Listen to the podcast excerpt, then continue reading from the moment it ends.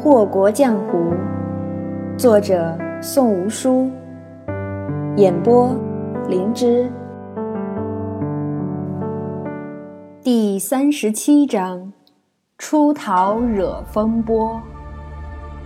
此际夜深，月黑风高，恰是浅探最是之时。莲阴阁外红枫抽芽，原该生机盎然。此刻却因了衬着的三分阴霾天色，露出几许森然之意。一道黑影飘移，眨眼间便从二楼推窗而入，姿态好不轻巧风流。火折子豁然点亮，不远处一张美人图由朦胧到清晰，纤毫毕现。画中美人着霓裳羽衣。璎珞变身，玉钗环发。再靠近一步，那美人颈间系了一块紫檀玉牌，端的是古雅富贵，与那通身的珠光宝气交相呼应，遥遥相对。来者长眉微挑，只火折子的手微微一抖，忽而眸光闪动。那手抖得越发厉害，进而十分不小心地令火苗触及卷轴。眼见着美人被火舌吞没，黑影转身，自入处一跃而下，迅速没入夜色之中，再也寻不着踪迹。不消片刻，巡视的侍卫察觉到庄中微微火光，定睛细看。大惊！不好啦，莲英阁走水了！如是，一干人等蜂拥而上，整个销魂山庄瞬间喧嚣闹腾，胜过白日。九姨在房内听闻众人惊呼之声，急急打开房门，脑袋才探出一半，便瞧见一道绯色身影，携雷霆万钧之势，直直逼近。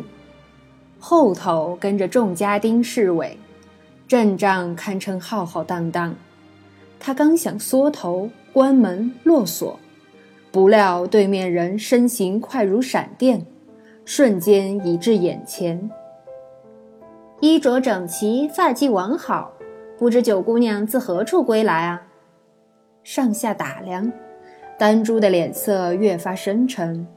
与其身后的森森夜色不遑多让。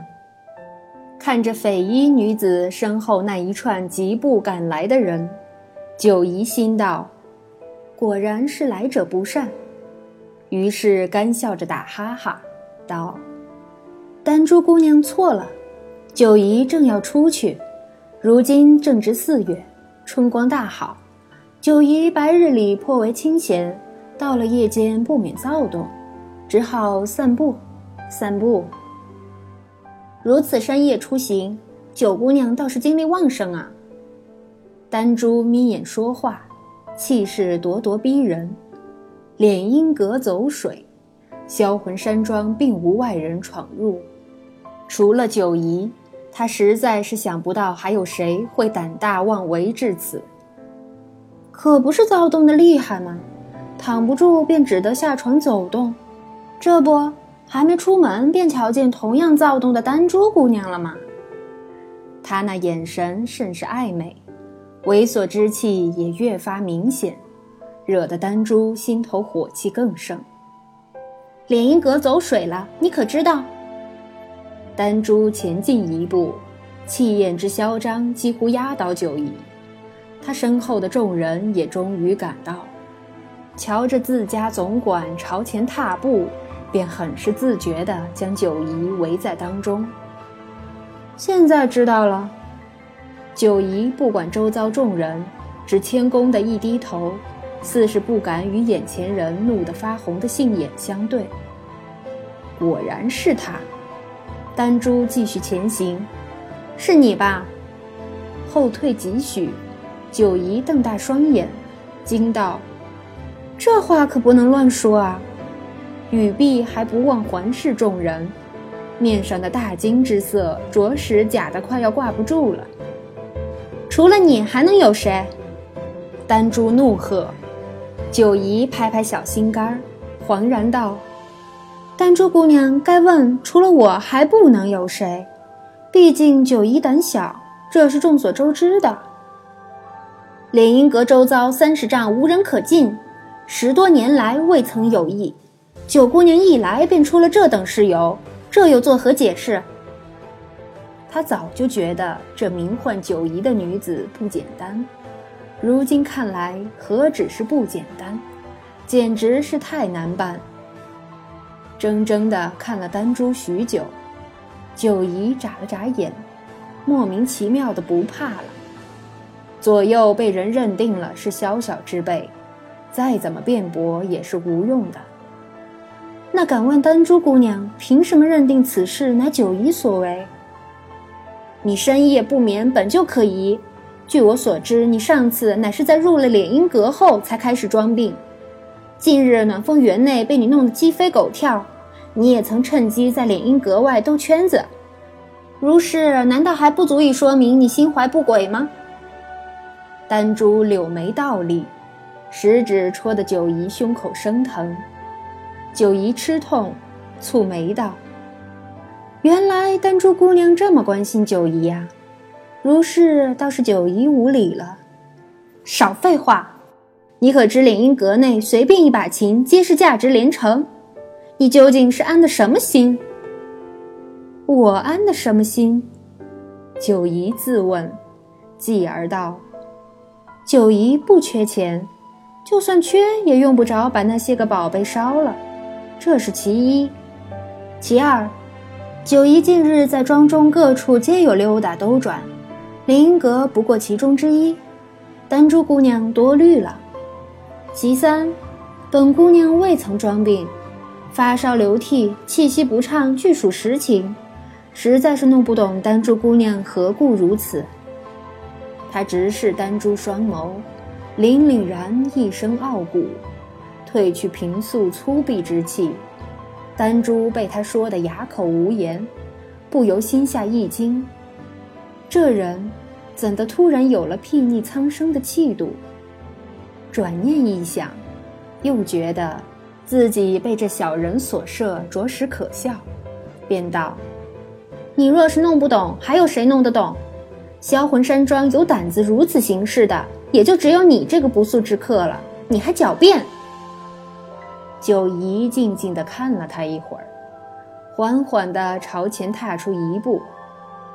九姨方才就告诉过丹珠姑娘，这话可不能乱说。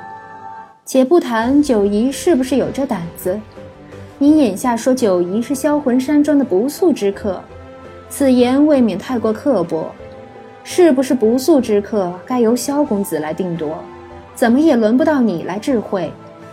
再者，丹珠姑娘所谓的这般行事，究竟指的是哪般行事？散个步也算是见不得人的举措吗？九姨愚钝，还请明示。他这般冷冷然、有礼有节，着实不似平素的作风。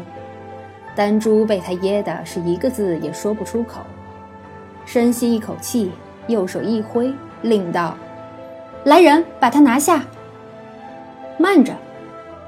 九姨亦是右手一挥，身姿笔挺。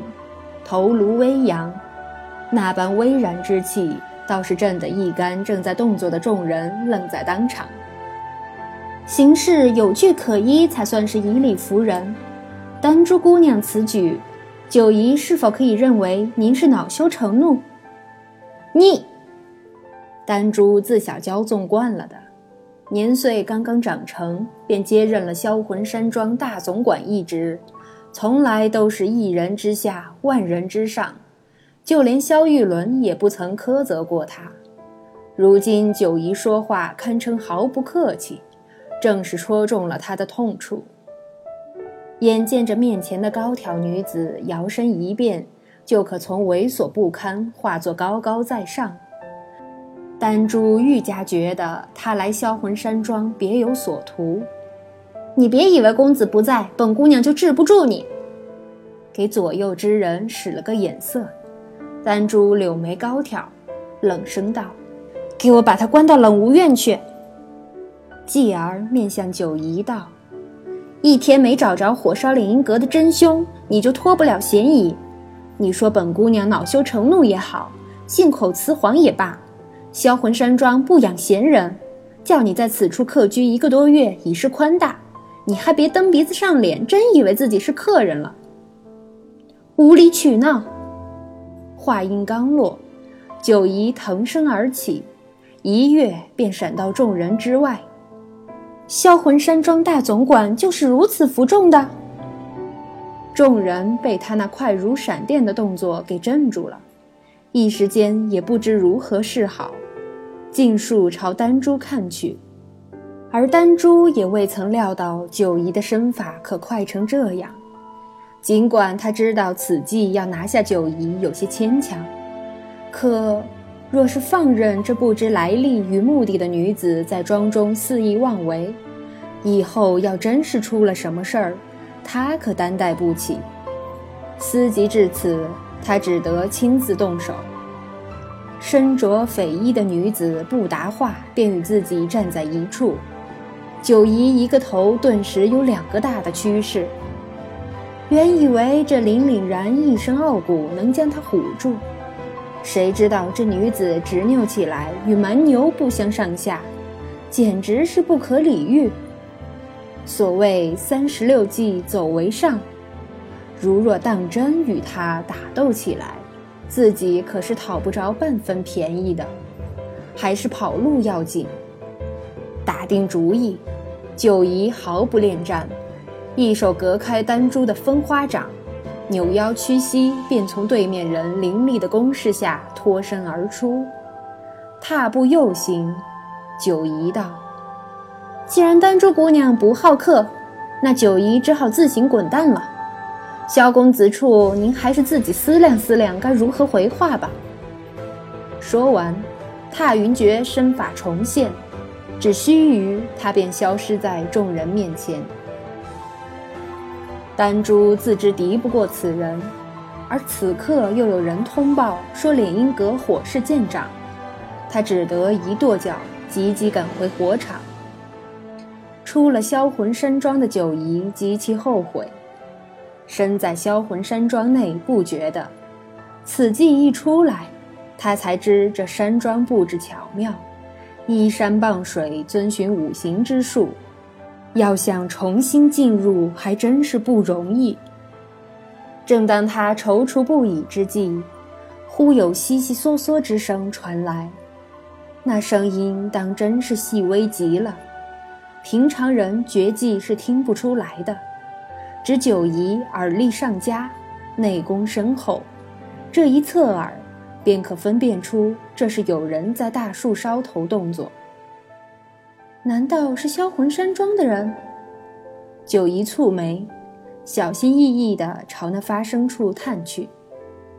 这一探，倒把他吓了一大跳。不仅是南面树林中有人，连西面好似也有人接近。九姨心道：如此鬼鬼祟祟，必然不是自家人手。难道说，除了柳公子，还有别处的人在打着销魂山庄的主意？不过他也并未多想，只因他此刻刚从销魂山庄内跑出来，最要紧的是想想怎么才能回去。九姨举目四望，长安城郊，荒山野岭，于森冷之夜中，他就算是有绝世武功在身，也没什么大用场。凭他那点本事，确实是很难再入守卫森严的销魂山庄。难道就这么一直做个缩头乌龟？摇了摇头，他自我唾弃了一番，便朝乱怀楼去了。肃沙园关春院中，柳灵玉身着银丝绣流云奔腾纹样的靛蓝锦袍。容色森冷地端坐在上，红叶低着脑袋在下方候着。再往下是匆匆赶回来的竹芒，以及梅庄、兰场、菊让。九姑娘跑了。柳灵玉斜斜瞥视着竹芒，眼眸中意味不明。竹芒本在暖风园歇息，一听闻九姨落跑，便从密道中赶回。他隐约知道，九姨跟公子所中奇毒有关，故而在面对柳灵玉的问话时，有些胆战心惊。点了点头，竹芒道。好似是丹珠姑娘要将九姑娘囚禁起来，九姑娘便干脆逃了。本公子是怎么说的？本公子不在销魂山庄的时候，你就得好生看着他。你是怎么做的？竹芒为人沉稳可靠，柳灵玉也正是因为考虑到九姨是个不安分的主，才将其托付给他。如今出了这等事由，竹芒自然难辞其咎。